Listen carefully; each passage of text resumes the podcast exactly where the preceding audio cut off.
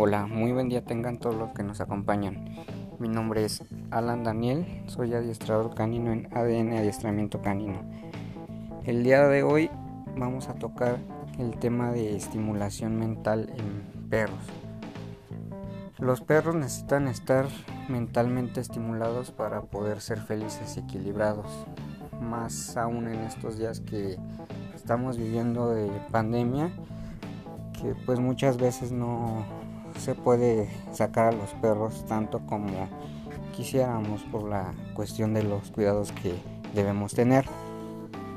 Incluso hay muchos perros, muchas personas que ya no salen eh, a, a dar paseos y esto pues le afecta mucho al perro si no lo estimulamos de alguna otra manera. En este caso es la estimulación mental. A continuación les vamos a indicar algunos de los juegos que pueden elaborar con sus perros para que de esta manera puedan estimularlos mentalmente. El primero puede ser con una alfombra de olfato, un tapete olfativo no necesariamente lo tienen que comprar para perros. si pueden comprarlo para perros, especialmente, pues está bien.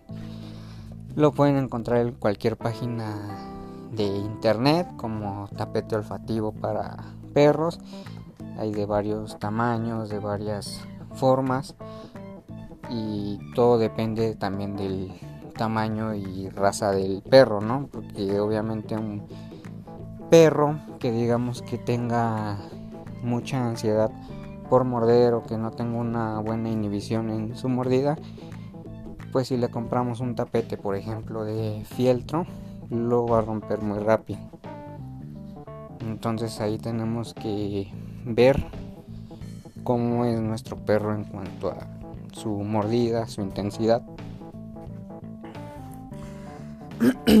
si no compramos el tapete olfativo, podemos usar cualquier otro tapete o alfombra que sea densa, que tenga pelitos muy largos o que sea muy esponjosa.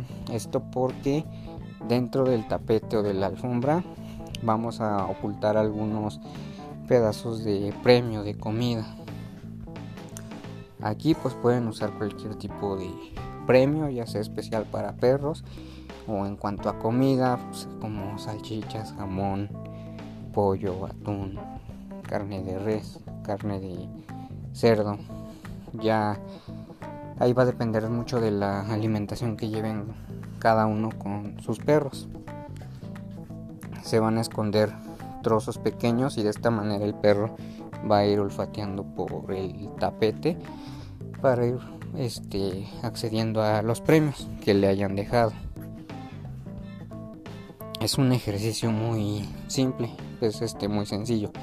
En cuanto a los tapetes especiales este para perros, ahí la ventaja es que si a veces se le puede dificultar un poco más al perro y pues esto le ayuda obviamente más a crear un mejor estímulo mental ya que los tapetes que están hechos especialmente para perros pues traen varias eh, formas, varias este, figuritas donde vas introduciendo los premios para que en algunas partes no les sea tan sencillo y así se estimule más su mente, que ponga a analizar la situación, que genere tolerancia al estrés, paciencia.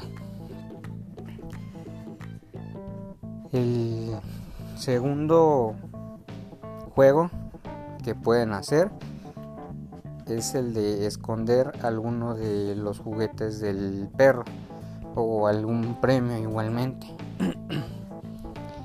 Aquí hay que tener cuidado en el cómo escondemos los premios porque si no los escondemos de manera adecuada el perro puede llegar a hacer algún destrozo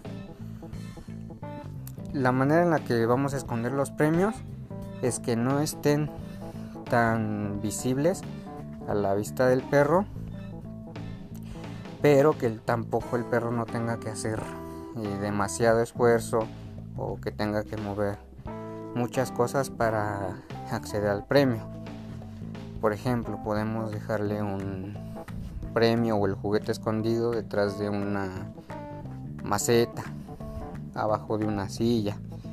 Podemos poner un topper encima del, del premio o del juguete, por ejemplo, para que no sea tan visible y el perro tenga que utilizar su olfato y ver la manera de acceder al premio. No es recomendable, por ejemplo, meter el premio o el juguete entre los sillones o entre las sillas o entre la cama porque si no ahí el perro lo que va a hacer es que en el sillón va a empezar a quitar todos los cojines, va a rascar, va a morder para poder acceder al premio o al juguete. En las sillas, si es un perro grande, va a querer meterse a las sillas y las va a tirar. O en la cama, pues va a ser lo mismo, ¿no? La va a estar moviendo mucho y pueden llegar a dañar ese tipo de objetos. Por eso no es recomendable hacerlo en situaciones en las que el perro tenga que mover demasiadas cosas. El tercer juego sería de obstáculos.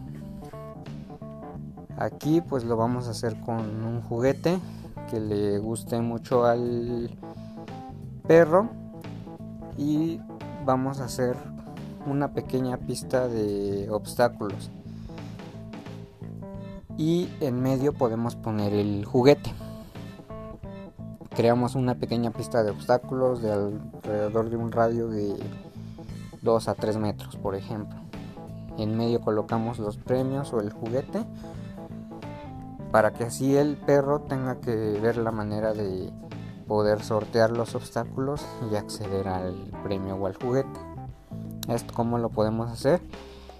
Pues puede ser simple como sillas sillas, banquitos, este, troncos, objetos medianos o grandes dependiendo también del tamaño del perro para que tenga que ir pasando entre los obstáculos para que pueda acceder al premio.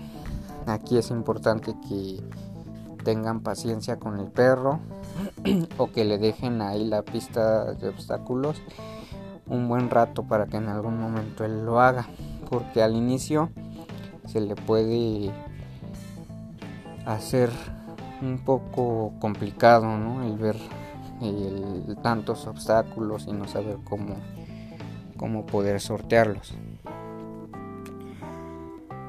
el siguiente serían los juegos los, juegos, los juguetes interactivos con los juguetes interactivos nos referimos a los que son como el Kong, por ejemplo, que es un juguete en el que introduces comida y el perro pues tiene que estar moviéndolo, mordiéndolo, este, girándolo para poder sacar los premios que están adentro. Esto mismo lo podemos hacer con una botella de plástico, por ejemplo. Igual aquí el tamaño de la botella pues va a depender mucho del tamaño del perro, ¿no? pues lo que se hace con la botella de plástico es que alrededor se le van a hacer algunos orificios, alrededor de 6 a 8 orificios alrededor de la botella. Adentro de la botella vamos a meter o a introducir algunos premios. Entonces aquí el tamaño de los orificios que se haría alrededor de la botella va a depender del tamaño de los premios que le vayan a meter a la botella. Al principio deben de ser orificios un poco más grandes que el tamaño del premio para que puedan salir fácil con cualquier movimiento que haga el perro. Aquí con el juguete de botella no importa si el perro la llega a destruir. Porque pues la finalidad es que el perro descubra la manera de cómo acceder a los premios. Entonces aquí no no nos importa mucho si el perro la destruye o no, o si le quita la, la tapa para poder acceder a los premios. Todo va a depender de cómo el perro analice la situación y él va a decidir de qué manera le va a ser más fácil poder obtener los premios. Estos son los ejercicios más sencillos que, que pueden elaborar con sus perros y esto les va a ayudar a que puedan generar una mejor tolerancia al estrés, los va a hacer más inteligentes, con un mejor nivel de comprensión ante las situaciones. Les ayuda a combatir el, aburrimiento, mantiene a raya los niveles de estrés o de ansiedad y ayuda a prevenir problemas de comportamiento como por ejemplo los ladridos excesivos o que van mordiendo, destruyendo otras cosas por la casa. Este tipo de ejercicios, de juegos, son muy benéficos para el perro. Ustedes van a notar un cambio en el perro si elaboran estos ejercicios. Desde el primer ejercicio van a notar un cambio en el perro, siempre y cuando el perro haga el ejercicio por algunos momentos. Aquí es importante tener un buen motivador. Si usamos premios, que sea algo que sepamos que le gusta mucho al perro. Porque obviamente si comenzamos a querer usar sus croquetas como premio, el perro no se va a sentir lo suficientemente motivado y lo más probable es que no quiera acceder al juego. Lo mismo si usamos juguete. Juguetes que le gusten mucho al perro, porque si no si es algo que no le llama la atención o con lo que nunca ha jugado, pues lo más seguro es que tampoco no le va a hacer caso. Entonces no va a intentar hacer el ejercicio, el juego y de ni no le va a servir, no va a tener ningún tipo de estimulación.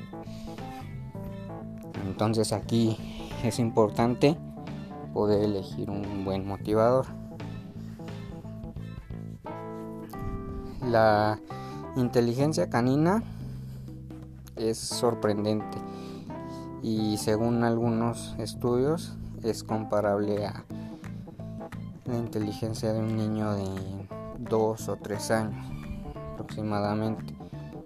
Los perros pueden ser capaces de tomar decisiones, de solucionar problemas, de entender conceptos. Por lo tanto, podemos aprovechar algo tan sencillo como el juego para estimular todas esas capacidades. Porque mientras el perro juega, eh, con estos juegos el, el perro va tomando decisiones, va solucionando los retos, se pone a prueba su capacidad de comprender diferentes situaciones, ayuda a generar una mejor tolerancia al estrés.